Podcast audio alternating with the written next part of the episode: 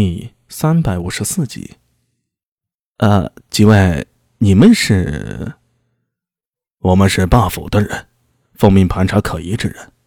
你来的不巧，最近这边出了点事情，所以不比从前那样热闹。不过这里是长安，总比你那个太原要热闹一些。在这里啊，老老实实的，别惹事儿，该玩就玩，该吃就吃，只要有钱，畅通无阻。走吧，走吧，我们还有事情，记住了，别在丰益坊闹事啊！啊，那是的了，是的了。苏大伟目送江湖客离去，眸光一闪，看样子，昨晚丰益坊里的动静可不小。尼克师曾说过，霸府是丰益坊的幕后操纵者，不过大多数时候啊，他们不会露面，而是把一切纷争交给了几个大团头私下解决。可现在，霸府的人竟堂而皇之的出现在了街头，这也说明风一坊正处于风雨飘摇中，连幕后黑手都跑到台前来了，足以说明问题的严重性啊！想想，似乎也在情理之中。男女失控，群龙无首，东壁白瞎子被杀，也正处于混乱状态，再加上诡异出没，霸府的确没有办法再继续躲在幕后了。苏大为深吸了一口气。迈步沿着街道行走，路过了一条曲巷的时候，他看到两边建筑已经变成了废墟，一群流浪汉正在废墟里翻动着。看到苏大为靠近，他们立刻做出凶神恶煞的样子，把苏大为赶走。空气中有元气的波动，这里曾经经历过一场非常之战，诡异和异人之间的战斗。苏大为运转金星术，敏锐地捕捉到那已经十分微弱。但仍旧存在的元气变化。他思忖了片刻，迅速离开，在十字街口的一家烤肉店里找了个位置。他要了一壶酒和一些烤肉，侧耳倾听着这位人的交谈内容。有的人在谈论风花雪月，有的人则低声讲述着昨夜那场战斗。喂，那家伙确实厉害，连周大娘都不是对手，一个回合就被他给干掉了。哎呦，那周大娘可是艺人呐，本事可不弱呀！我早先见过周大娘出手，十几个江湖好汉，两三个照面就被杀了个干净，居然连一个回合都没撑下来。那家伙可真够凶悍的。我打算明天离开几日，总觉得那家伙还会回来。到时候啊，真的要打起来，咱们这些人弄不好可能会受到波及啊。呃，是啊，我也有这个想法。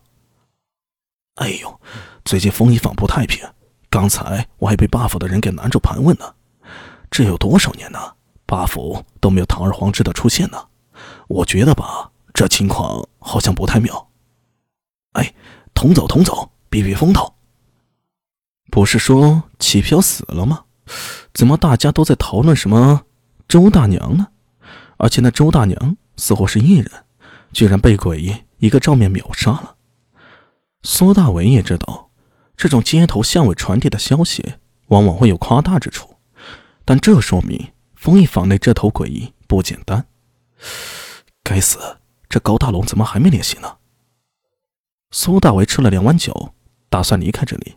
突然，一个精壮的青年在他对面坐了下来。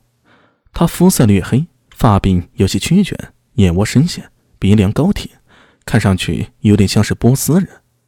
苏大为心里一动，看着他也不出声，而青年则从怀里取出一个琉璃瓶，放在了桌上。那琉璃瓶和苏大为身上那个琉璃瓶几乎是一模一样，在电光火石间，苏大为已经知道对方的来历了。只不过他现在还不太确定这青年和高大龙是什么关系啊。他想了想，把脖子上的琉璃瓶拿了出来。青年看着那个琉璃瓶，嘴角微微一翘。把桌上的琉璃瓶收了起来，然后站起身来，跟我来。苏大伟也没有迟疑啊，紧跟着青年起身。他抄起大刀，和青年一前一后的走出了酒肆。青年也不说话，走在前面。苏大伟没多嘴，只是静静的跟在他身后。两人穿过了两个深幽曲折的巷陌，来到了一个宅院里。青年推开院门，站在门口，朝苏大伟一摆手：“先生。”请进。地道的官话十分纯正。苏大为看了他一眼，迈步走进了院子。正屋里漆黑黑的，不见光亮。青年指了指那正屋洞开的大门，然后就退出了院子，把院门给关上了。很明显，他是负责要警戒的。嗯，装神弄鬼。苏大为嘀咕了一句啊，把大刀靠墙放好，迈步直奔正屋走去。他走进屋里，眼中银白光芒一闪，刹那间，原本漆黑不见五指的房间顿生虚白。一个矮个男子站在屋里，朝他拱了拱手：“在下高大龙。”